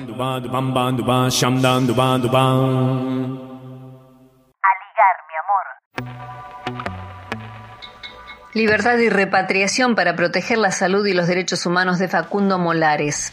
Los organismos de derechos humanos llamamos a una acción urgente a las autoridades argentinas y bolivianas por Facundo Molares Schoenfeld ante su delicada situación de salud. Facundo es periodista y fue detenido y luego encarcelado en Bolivia por disposición de las autoridades del entonces gobierno de facto de ese país. Molares Schoenfeld había viajado en octubre de 2019 para cubrir las elecciones generales para la revista digital Centenario de Argentina. Al día de hoy lleva 11 meses detenidos ilegalmente en un proceso plagado de irregularidades. El estado de salud de Facundo se agrava cada vez más. El jueves se detectó líquido en los pulmones, por lo cual fue trasladado con urgencia a una unidad sanitaria donde se le practicó un hisopado que dio positivo de COVID-19. Ante la grave situación y riesgo de vida, hacemos un llamado a las autoridades para su repatriación por razones humanitarias. Abuelas de Plaza de Mayo, Madres de Plaza de Mayo, línea fundadora, familiares de desaparecidos y detenidos por razones políticas, hijos, capital, Asamblea Permanente por los Derechos Humanos, Asamblea Permanente por los Derechos Humanos La Matanza, Liga Argentina por los Derechos Humanos, familiares y compañeros de los 12 de la Santa Cruz, Comisión Memoria, Verdad y Justicia, Zona Norte, Movimiento Ecuménico por los Derechos Humanos, Fundación Memoria Histórica y Social Argentina, Centro de Estudios Sociales y Legales, Fundación Buena Memoria. Solidaridad con Facundo Molares. Escuchamos a Hugo Molares, padre de Facundo. Lo llevaron de emergencia Facundo desde la cárcel de Chonchocoro al hospital de clínicas Miraflores de La Paz. Está en un estado delicado, lo revisaron, bueno, tiene todas las, patologías que ya tenía, eh, persistentes, pero aparte de eso le encontraron líquido en los pulmones. Eh, está débil, con las piernas hinchadas, con, se siente mal, se siente realmente mal. Bueno, le hicieron la prueba del COVID-19 para la internación y resultó positivo. O sea que a todo lo que ya viene pasando en todo este año, con la dictadura, con la inercia de muchos funcionarios, instituciones de, Argentina, de, de Bolivia, internacionales, se le agrega que tiene COVID-19, contrajo el coronavirus en la cárcel. Así que al día de hoy quedó internado y bueno, no sabemos qué va a pasar, esperamos que resista, Esperamos que las cosas no pueden terminar mal después de tanta lucha. Tenemos que lograr que Facundo pueda salir libre, salir sano y regresar a Argentina. Ya no hay más tiempo para tanto tanta burocracia, tanto, tanto, tanta vuelta, tantos recursos, tanto, este, tantas dudas, tantos miedos, tanto egoísmo. Tanto, tanto él, tanto Facundo como los mil y pico de presos bolivianos tienen que ser liberados. En el caso de mi hijo Facundo es porque está muy delicado de salud, tiene que salir tiene que ser liberado y retornado a la Argentina. Berta Zúñiga Cáceres es una activista social indígena de Honduras que desde mayo de 2017 se desempeña como coordinadora general del Consejo Cívico de Organizaciones Populares e Indígenas de Honduras, la COPIN. Es hija de la líder social Berta Cáceres, asesinada en 2016. Entrevistas. Berta Zúñiga Cáceres es hija de Berta Cáceres y de Salvador Zúñiga, militantes sociales que estuvieron entre los principales miembros fundadores del COPIN en 1993. El COPIN, dedicado a la defensa de los derechos de los indígenas lencas y a la defensa del medio ambiente, sufrió desde su creación una fuerte persecución que llevó eh, a la infancia que tuvo Berta Cáceres Zúñiga a una constante situación de peligro, el asesinato de su madre o el encarcelamiento de su padre. Berta Cáceres Zúñiga se formó en una escuela, en escuelas de educación popular, donde recibió una formación anticapitalista y antipatriarcal, incorporándose a la actividad política desde muy joven, acompañando a su madre. En el 2017, Berta Zúñiga fue elegida coordinadora general de COPIN, el mismo cargo que ocupó su madre antes de ser asesinada. Pocas semanas después de haber asumido el liderazgo del COPIN, sobrevivió a un atentado. Si bien fueron condenados los autores materiales del asesinato de Berta Cáceres, se exige el juicio a los autores intelectuales y políticos que tiene el caso. En este marco se realizó el foro público Proyectos Extractivos y Corrupción. Queremos saber de qué se trata este foro. Bueno, buenos días compañera Nora y un saludo a todas las personas que nos escuchan. Eh, bueno, eh, comentarles que mm, pues en las circunstancias actuales del proceso de búsqueda de justicia hemos considerado realizar una serie de eventos públicos, eh, virtuales por el momento, este, para sacar de los tribunales pues todo el conocimiento, la información, el análisis, las reflexiones que nos dejan todos los procesos que se circunscriben a la causa por la búsqueda de justicia de Berta Cáceres. En particular, pues, eh, de, eh, en esta oportunidad hablando sobre un proceso legal judicial denominado el fraude sobre el Hualcar, que, fue eh, iniciado por la misión a la lucha contra la impunidad y la corrupción en Honduras más, que era una misión internacional. Eh, y eh, la unidad fiscal eh, también entre, en la, lucha contra la corrupción, evidenciando que los proyectos extractivos no solamente, y bueno, generación de energía, no solamente se imponen bajo la fuerza, la violencia que llevó, por ejemplo, entre otros crímenes al asesinato de nuestra compañera Berta Cáceres, sino que están licitados bajo pues, procedimientos irregulares, fraudulentos, y corruptos. Eh, este en particular es sobre el proyecto hidroeléctrico Aguasarca, pero hemos analizado pues que ese es un patrón común. Bueno, la semana pasada realizamos el primer foro denominado violencia, eh, denominado eh, corrupción en los proyectos extractivos. En este participó el fiscal de la Unidad Especial contra la Corrupción, unidad fiscal de, investigación, quien luego de la salida de la MASI, pues se quedó al frente de eh, conocer procesos de corrupción en Honduras.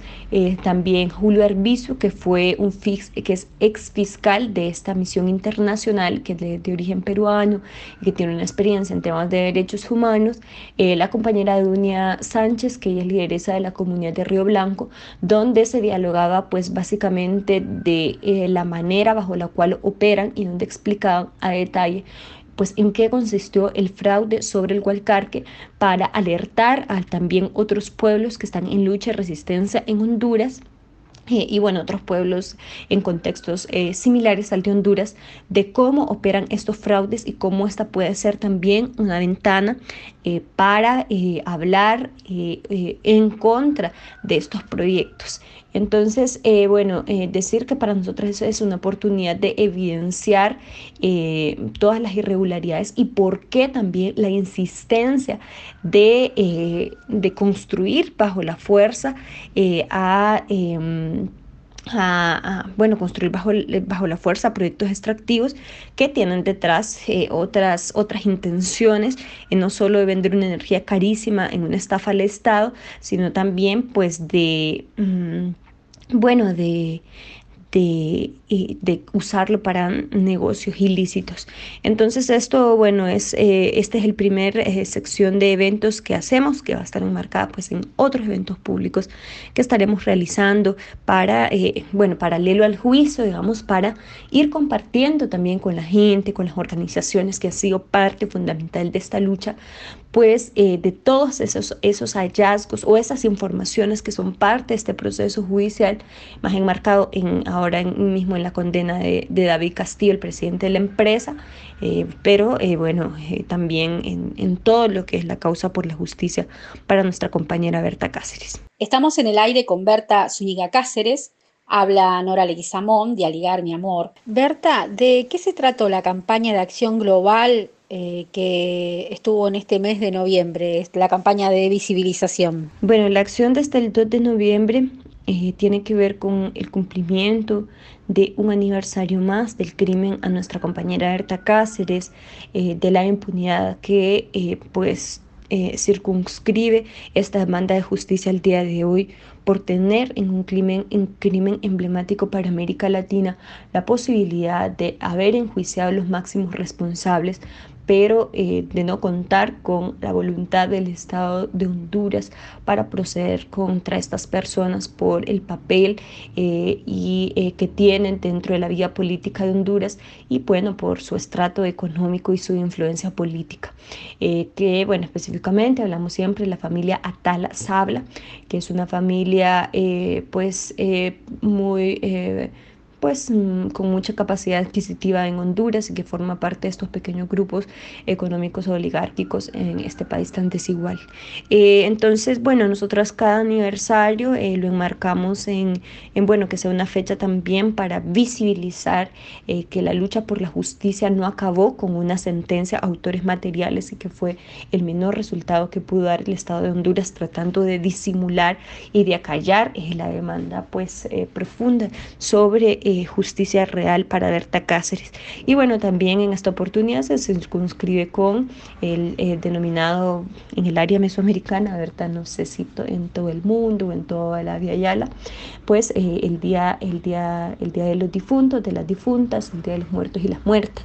Entonces, bueno, nosotras eso convocamos a a las organizaciones hermanas, a todas las personas, eh, pues a tomar fotos a sus altares, que bueno, aquí se hacen un montón de altares, eh, para, eh, bueno, exigiendo justicia para Berta Cáceres y bueno, afortunadamente hemos recibido una, una respuesta siempre, ¿verdad? Muy importante y eso nos alegra porque sabemos que la gente, las organizaciones, las comunidades nacionales e internacionales, pues son las principales veedoras eh, de las garantías de un proceso bien complejo en un país de tanta impunidad, en una institución de justicia mediocre que es, ha sido incapaz de eh, cumplir en muchas ocasiones pues eh, los estándares internacionales en, para juzgar un, un, proceso tan importante para América Latina y el mundo. Muchas gracias por esta entrevista. Abrazos desde Argentina. Bueno, muchas gracias compañera eh, por el espacio. Eh, y bueno, seguimos aquí en la lucha, así que saludos a todas las personas que han estado con nosotras. Era Berta Zúñiga Cáceres, activista social indígena de Honduras, coordinadora general del Consejo Cívico de Organizaciones Populares e Indígenas de Honduras. Llega nuevamente la música. El Cuelgue, un grupo que lleva 12 años recorriendo con propuestas multiestilísticas, logrando generar sorpresa entre propios y extraños. Tres discos editados y la banda crece en creación, dejando fluir la amplia paleta de influencias que habita entre sus integrantes. Vamos a compartir con ustedes Parque Acuático.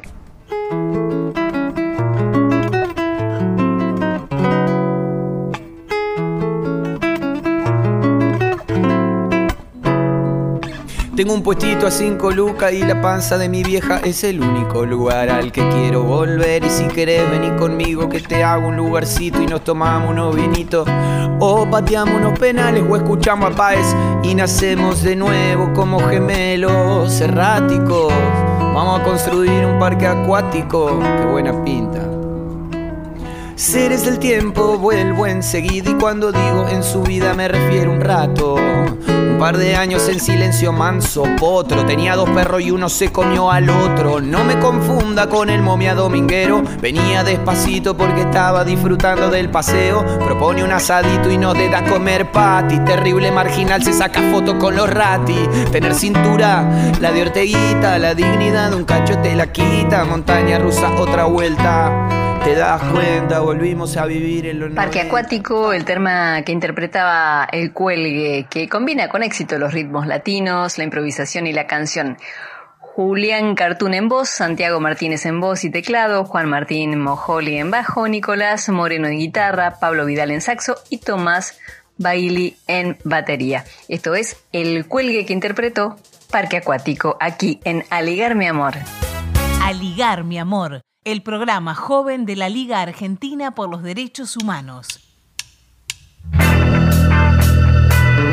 En la sección de cultura, con la producción de Olivier Rebursen, el sociólogo Daniel Feierstein, autor de La construcción del enano fascista, analizó el discurso y las prácticas que tienen como objetivo movilizar, reaccionar y estigmatizar a los más vulnerados del sistema, especialmente contra quienes luchan por la vigencia de sus derechos. Su reflexión abarca las marchas impulsadas por la derecha, el intento de agrupar a exmiembros de las Fuerzas Armadas y de Seguridad para actuar en política o las declaraciones despectivas y denigrantes por parte de la ministra de Educación de la ciudad hacia los docentes. Entrevistas. Seguimos en Aliar Mi Amor, el programa de la Liga, y en esta sección donde intentamos hablar con escritores, artistas, intelectuales, Hoy consideramos fundamental pensar un tema que está afectando a los derechos humanos, como es el de estas movilizaciones violentas de la derecha, esto que tiene que ver con, el, con los usos del odio como estrategia política en la Argentina, como dice en su subtítulo el autor del libro con el que vamos a hablar. Eh, me refiero al sociólogo, doctor en ciencias sociales, profesor universitario y responsable del Centro de Estudios sobre Genocidio de la Universidad de 3 de Febrero, Daniel Feierstein. Daniel Olivier, para Ligar Mi Amor, te saluda. Buen día. ¿Cómo estás? Buen día, Ligar. Bueno, Daniel, bien. La primera pregunta entonces es, este libro que has sacado por Capital Intelectual resulta muy interesante e incorporás aquí sobre estas movilizaciones, sobre estos nuevos discursos y prácticas de la derecha, un concepto que me parece interesante para arrancar, que es el de prácticas sociales fascistas. ¿Cómo podemos sintetizar esta idea? Sí, lo que quería era como recorrer la historia de análisis de los fascismos para pensar que hay como tres modos de pensarlo, pensarlo como un conglomerado ideológico, pensarlo como un sistema político que tiene que ver con el corporativismo y pensarlo como un conjunto de prácticas sociales y que creo que lo más actual, tanto a nivel internacional como en nuestro país, es esta tercera mirada, en el sentido que eh, los conglomerados ideológicos han, ido cambiando de alguna manera, podemos decir que hay elementos comunes, pero otros que no. Eh, en tanto sistema político, la verdad que no tiene actualidad la propuesta fascista, no hay realmente propuestas corporativas que tengan solidez, que tengan fuerza, pero en este carácter de, eh, podríamos decir, la el intento de instigar un conjunto de prácticas sociales que tiene que ver con la movilización del odio, que tiene que ver con la instigación a la delación, que tiene que ver con un conjunto de elementos que caracterizaron a los regímenes fascistas, bueno, esto lo estamos viendo emerger nuevamente y es, eh, podríamos decirla, el modo en que podríamos pensar eh, eh, alguna utilización tanto de la categoría de fascismo, de neofascismo, para pensar las realidades políticas contemporáneas. Claro, y justamente eso que usted lo explica muy bien en el libro, en otra época, en las dictaduras o en procesos de avance de la reacción en la Argentina, ideológicamente muchas veces se lo situó en eh, el sentir nacional, eh, fue el discurso de la última dictadura, el ser nacional, la cuestión de las ideas disolventes. ¿Por dónde le parece hoy que pasan esa estigmatización del otro, ese, ese pensamiento que llama la violencia, a la, a la discriminación social en estos nuevos modos de fascismo que vivimos? Y yo creo que como, como en todos los momentos históricos hay una multiplicidad de figuras de estigmatización que después este, van conviviendo y viendo cuál logra más efectividad, digamos. ¿no? Entonces digo, hay figuras que son clásicas y que se reiteran, eh, el peligro del inmigrante que nos quita el trabajo, que tiene otras costumbres, eh, el, peligro de las clases populares, el antisemitismo que está permanentemente reapareciendo, digamos, ¿no? la figura del judío, incluso algunas cuestiones que suenan como muy eh, como muy antiguas, ¿sí? En cierto sentido, pero el peligro del comunismo, que lo estamos viendo también como acusación. Entonces, eh, normalmente se estructura en función de distintos ejes, buscando a ver por dónde logra calar más o articular más en producir estas lógicas de estigmatización que lo que buscan es proyectar las frustraciones, los resentimientos, eh, podríamos decir, la, el malestar generado por eh, este, este proceso de, profundo aumento de la desigualdad para este, derivar esas, esas frustraciones, esos resentimientos hacia los grupos este, que más sufren las consecuencias de este proceso en lugar de poder articular una respuesta colectiva para tratar de transformarlo. Claro, claro, claro que sí. Este, otra pregunta que se me ocurre es, eh, ¿qué rol le atribuye usted a, los grandes medios, a la comunicación hegemónica y a esa especie de Frankenstein siniestro que han creado a su vez, que tiene que ver con las redes sociales, donde ya los niveles de, de propalación de esto, tanto por las fake news como por el odio de clase, el odio racial, se ve exacerbado a niveles superlativos.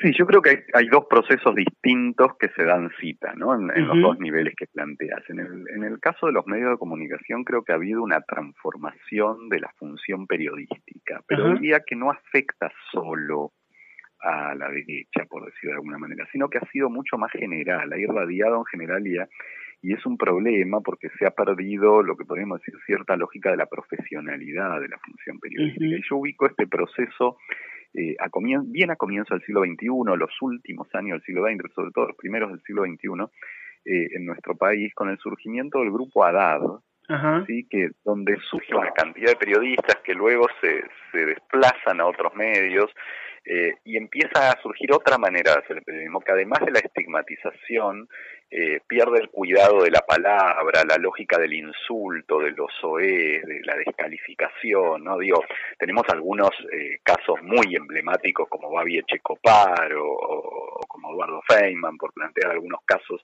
clásicos, pero si, si empezamos a rastrearlo, vemos que salieron en general de ese grupo, pero después eso fue irradiando a gran parte del periodismo, ¿no? Y entonces lo, que, lo que vemos es que se fue transformando el modo de hacer el periodismo y aún en, en, un periodismo que podríamos llamar progresista o de cierto campo popular, también empieza a aparecer esta forma de la chicana, de la burla, de los OE, de la estigmatización, ¿no? Y me parece que esto es un problema serio en términos de la construcción de lazos sociales. Y después está el otro elemento que planteabas, que es el de las redes sociales. ¿sí? Que el, tema de las redes sociales, y esto está bastante trabajado, tiene que ver con que el modo en que el algoritmo construye aquello que vemos eh, apela a lo que hacemos en un ámbito de intimidad. ¿sí? Esto es, el clic que nosotros ponemos en la red social es un clic que no es social, porque no hay gente mirándonos mientras ponemos ese clic. Y entonces esto lo que genera es que se potencie lo peor de nosotros, ¿sí? porque justamente lo mejor de nosotros aparece cuando el otro nos constriñe, cuando el que tenemos este, la vergüenza, la culpa, el cuidado al estar con otros, que hay cosas que podríamos pensar, pero no estamos dispuestos a decir adelante de otros, porque nos preocupa aquello que el otro va a pensar de nosotros. Mientras que la red social lo que genera es que como hacemos el clic en la intimidad, eh, podemos dejar que surja lo peor de nosotros y esto se va potenciando en las redes y creo que es el elemento para explicar por qué ese nivel de, difusión y de viralización de los discursos de odio eh, y una viralización mucho más difícil de otro conjunto de discursos más solidarios o más cooperativos. ¿no? me parece que no es porque no los tengamos en nosotros, sino porque hay una lógica, sobre todo cuando estamos en esa intimidad en nuestra relación con el clic y con la red, de dejar emerger nuestras peores tendencias, ¿no? Y creo que eso también es un problema que hay que pensar cómo, cómo manejar.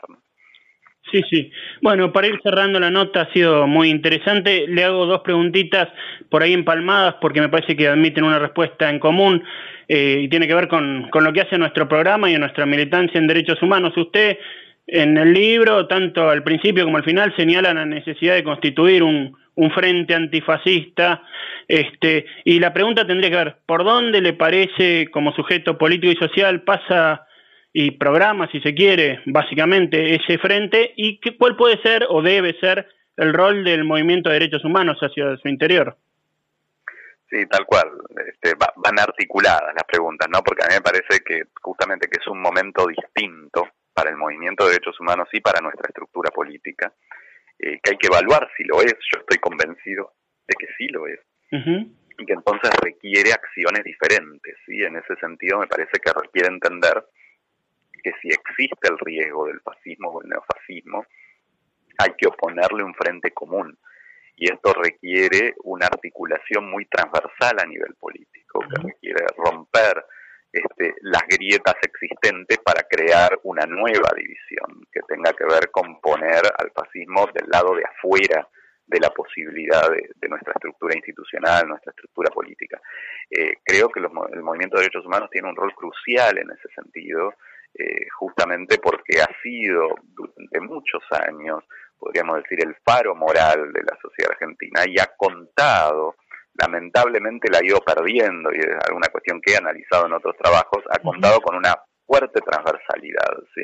El movimiento de derechos humanos no estaba alineado con tal o cual eh, representación, sino que articulaba miradas políticas muy distintas con un objetivo común, que en ese caso era la lucha contra la impunidad y la defensa de los derechos humanos.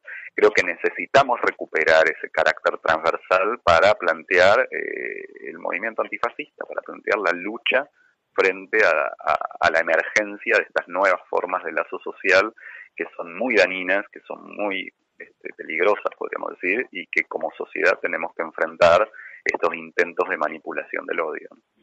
Bueno, ha sido muy claro. Daniel Feierstein, sociólogo, doctor en ciencias sociales, profesor universitario, responsable del Centro de Estudios sobre Genocidio y también del Observatorio de Crímenes de Estado de la Facultad de Ciencias Sociales. Le agradecemos mucho su tiempo y su comunicación con Aliar Mi Amor y recomendamos nuevamente el libro. Se llama La construcción del enano fascista, los usos del odio como estrategia política en la Argentina y lo editó Capital Intelectual. Daniel, muchísimas gracias. ¿eh? Gracias a. Era Daniel Feierstein, sociólogo, autor de La construcción del enano fascista. Entrevistas.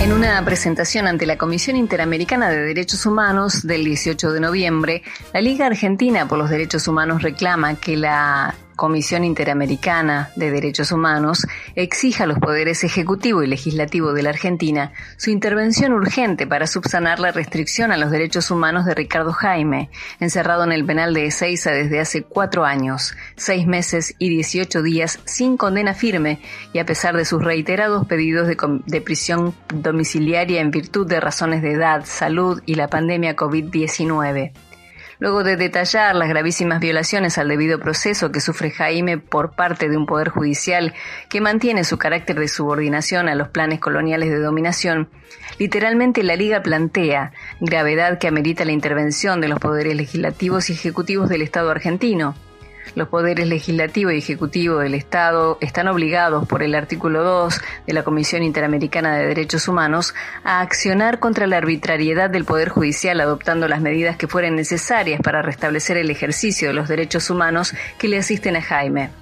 para terminar planteando que se informe de esta denuncia al Estado argentino en el plazo más breve posible, porque la ejecución de una pena sin ley es una violación grave a los derechos humanos que no puede dejar el precedente de haber pasado inadvertida por la Comisión.